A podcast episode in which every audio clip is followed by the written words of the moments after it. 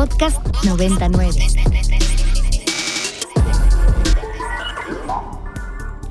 Santiago Tabuada es alcalde de la Benito Juárez, mi alcaldía, hay que decirlo. Santiago, alcalde, gracias por tomarnos la llamada. No, hombre, al contrario, muchas gracias. Un saludo a ti y a todo el auditorio. Como siempre, bienvenido a Ibero 90.9 Santiago. Por ahí me aventé una conferencia ayer de casi una hora que diste en la alcaldía luego de este destape y más bien, pues afirmaste que vas por la Ciudad de México. Así es, eh, yo lo he dicho públicamente.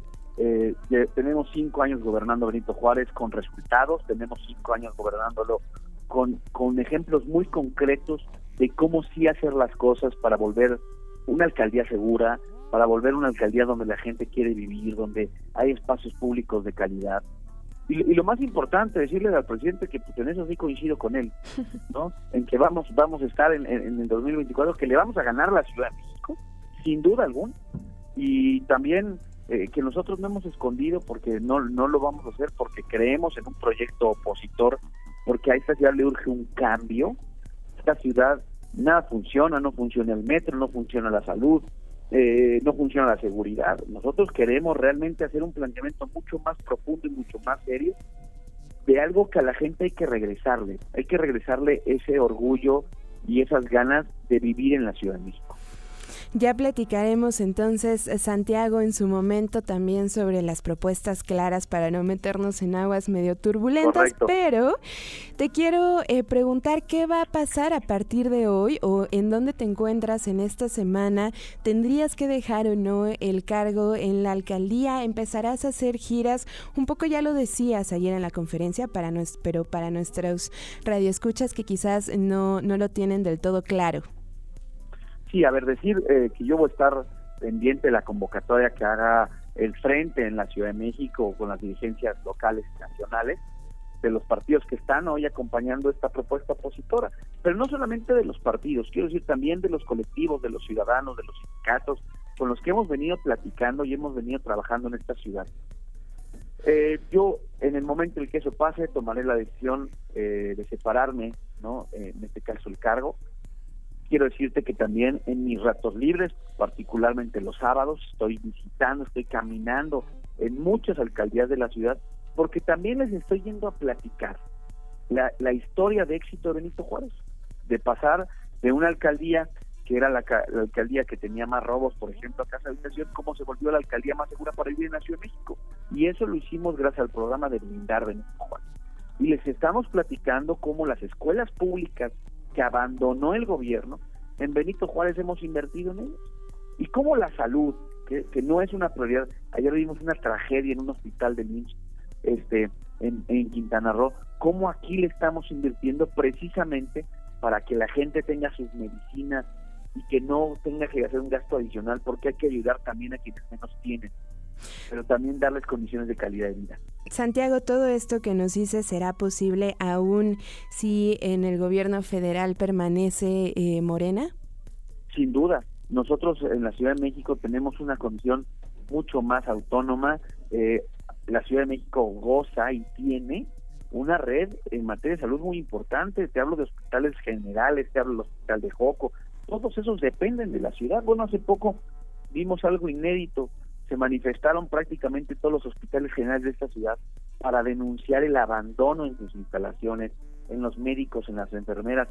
En la ciudad se programan una operación para un año después, pues la verdad es que termina eh, generando un problema porque probablemente ese padecimiento se termine volviendo una causa de, muerte en esta ciudad. Sí.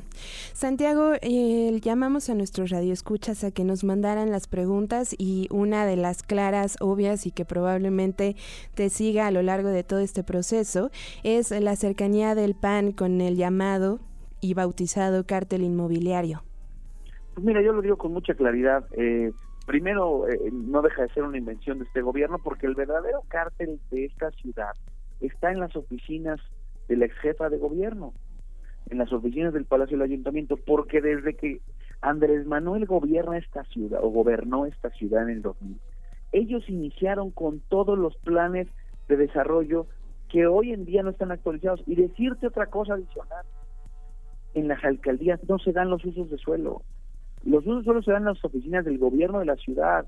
Las verificaciones no las hacen las alcaldías, las hace el gobierno de la ciudad. El registro, el, el registro público de esta ciudad donde se puede ver si pasó de un terreno a ser un edificio con 10 departamentos, no depende de las alcaldías, depende del gobierno de la ciudad. El gran problema es que quisieron construir una mentira y ha sido propaganda lo que han hecho. Yo aquí les digo una cosa y lo digo con mucha claridad. A mí no me han podido comprobar una sola de, de sus injurias, uno solo de sus señalamientos. Yo, por el contrario, sí les he podido comprobar sus corruptelas, los he denunciado de su persecución, he denunciado de cómo se han robado el dinero con contratos duplicados en el sector salud de esta ciudad. O sea, la gente que necesita medicinas, operaciones, se han duplicado porque se lo han llevado la campaña de Claudia Sheinbaum. Yo lo denuncio, lo voy a seguir haciendo. Y lo digo con toda claridad, ¿eh? que me esculquen como lo han hecho. Alcalde, ¿crees que en este proceso, en esta eh, carrera por la candidatura para la Ciudad de México, la sociedad civil le da legitimidad a este frente? Eh, ¿Crees que apoya también a que la gente empiece a creer o regrese a creer en los partidos políticos como el PAN, PRI o cualquiera de estos? A ver, este frente se tiene que venir de la mano con la ciudadanía. Te lo digo con mucha claridad eh, la ciudadanía tiene que formar un papel fundamental, no solamente en la campaña, tiene que ver con la construcción de un gobierno. Este gobierno lo, lo que hizo fue volver a la ciudad más ineficiente, en donde no funciona nada. Por supuesto que la sociedad civil, no solamente como parte de la toma de las decisiones, sino como observadores de los resultados de un gobierno. Pero por eso a ellos no les gustan los institutos de transparencia, por eso a ellos no les gustan eh, eh, el INE, por eso no les gusta la Corte, porque lo revisa, porque lo regula, porque hay muchos organismos que nacieron de la sociedad civil, como estos observatorios ciudadanos de materia de seguridad, que señalan, que, que, cuestionan, y eso es lo que hay que hacer. Por eso hay que construir un gobierno plural, un gobierno incluyente, porque la ciudad es una ciudad de avanzada, es una ciudad, por supuesto, con, con muchos avances democráticos, políticos, sociales, que no vamos a echar para atrás, pero hay que darle una visión de futuro a esta ciudad. Finalmente, alcalde, em, me preocupa y es algo que he dicho a lo largo de, este proceso en este espacio radiofónico, sobre todo tomando en cuenta, Santiago, que está liderado por jóvenes, que seguramente lo sabes perfectamente bien, y me preocupa también la atención de la ciudadanía a lo largo de un año, es decir, estamos en julio, no va a haber elecciones hasta junio del 24.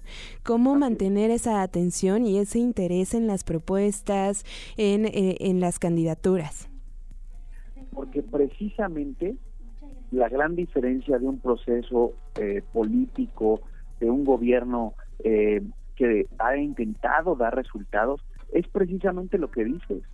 Sentarte a escuchar, nadie tiene la voz de la verdad. El problema es que llevamos cinco años sumidos con, con lo que dicta una sola persona en este país. Y te hablo de la Ciudad de México porque, porque la jefa de gobierno prefirió esta ciudad y quienes tomaron las decisiones, toman las decisiones de esta ciudad, han preferido quedar bien con el presidente que quedar bien con la gente, que escuchar a las mujeres.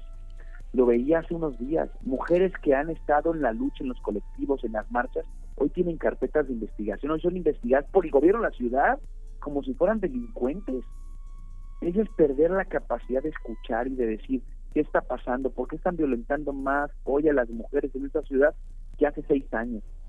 ¿Por qué hoy los jóvenes no tienen opción de vivienda accesible? Sí, de acuerdo. Eh, hay que cuestionarnos y hay que escuchar y hay que ir a las universidades y hay que ir a los foros. Y hoy hay en día muchas herramientas tecnológicas. Yo tengo 37 años. Yo entiendo perfectamente que esas herramientas tecnológicas nos van a permitir abrirnos no solamente a las propuestas de los jóvenes, a las de las mujeres, a las de los colectivos, que hoy en la ciudad hay muchos de ellos que quieren inclusive que regresen, te pongo un ejemplo, todos estos medicamentos retrovirales que atendían a la población eh, con VIH principalmente a la, a la población LGBT, sí. prácticamente los abandonaron. Pues ya, ya estaremos entonces pendiente, alcalde. Gracias por sumarte una vez más a Ibero 90.9 y los micrófonos siempre abiertos. Muchas gracias por el espacio y saludos. Para más contenidos como este, descarga nuestra aplicación disponible para Android y iOS o visita ibero909.fm.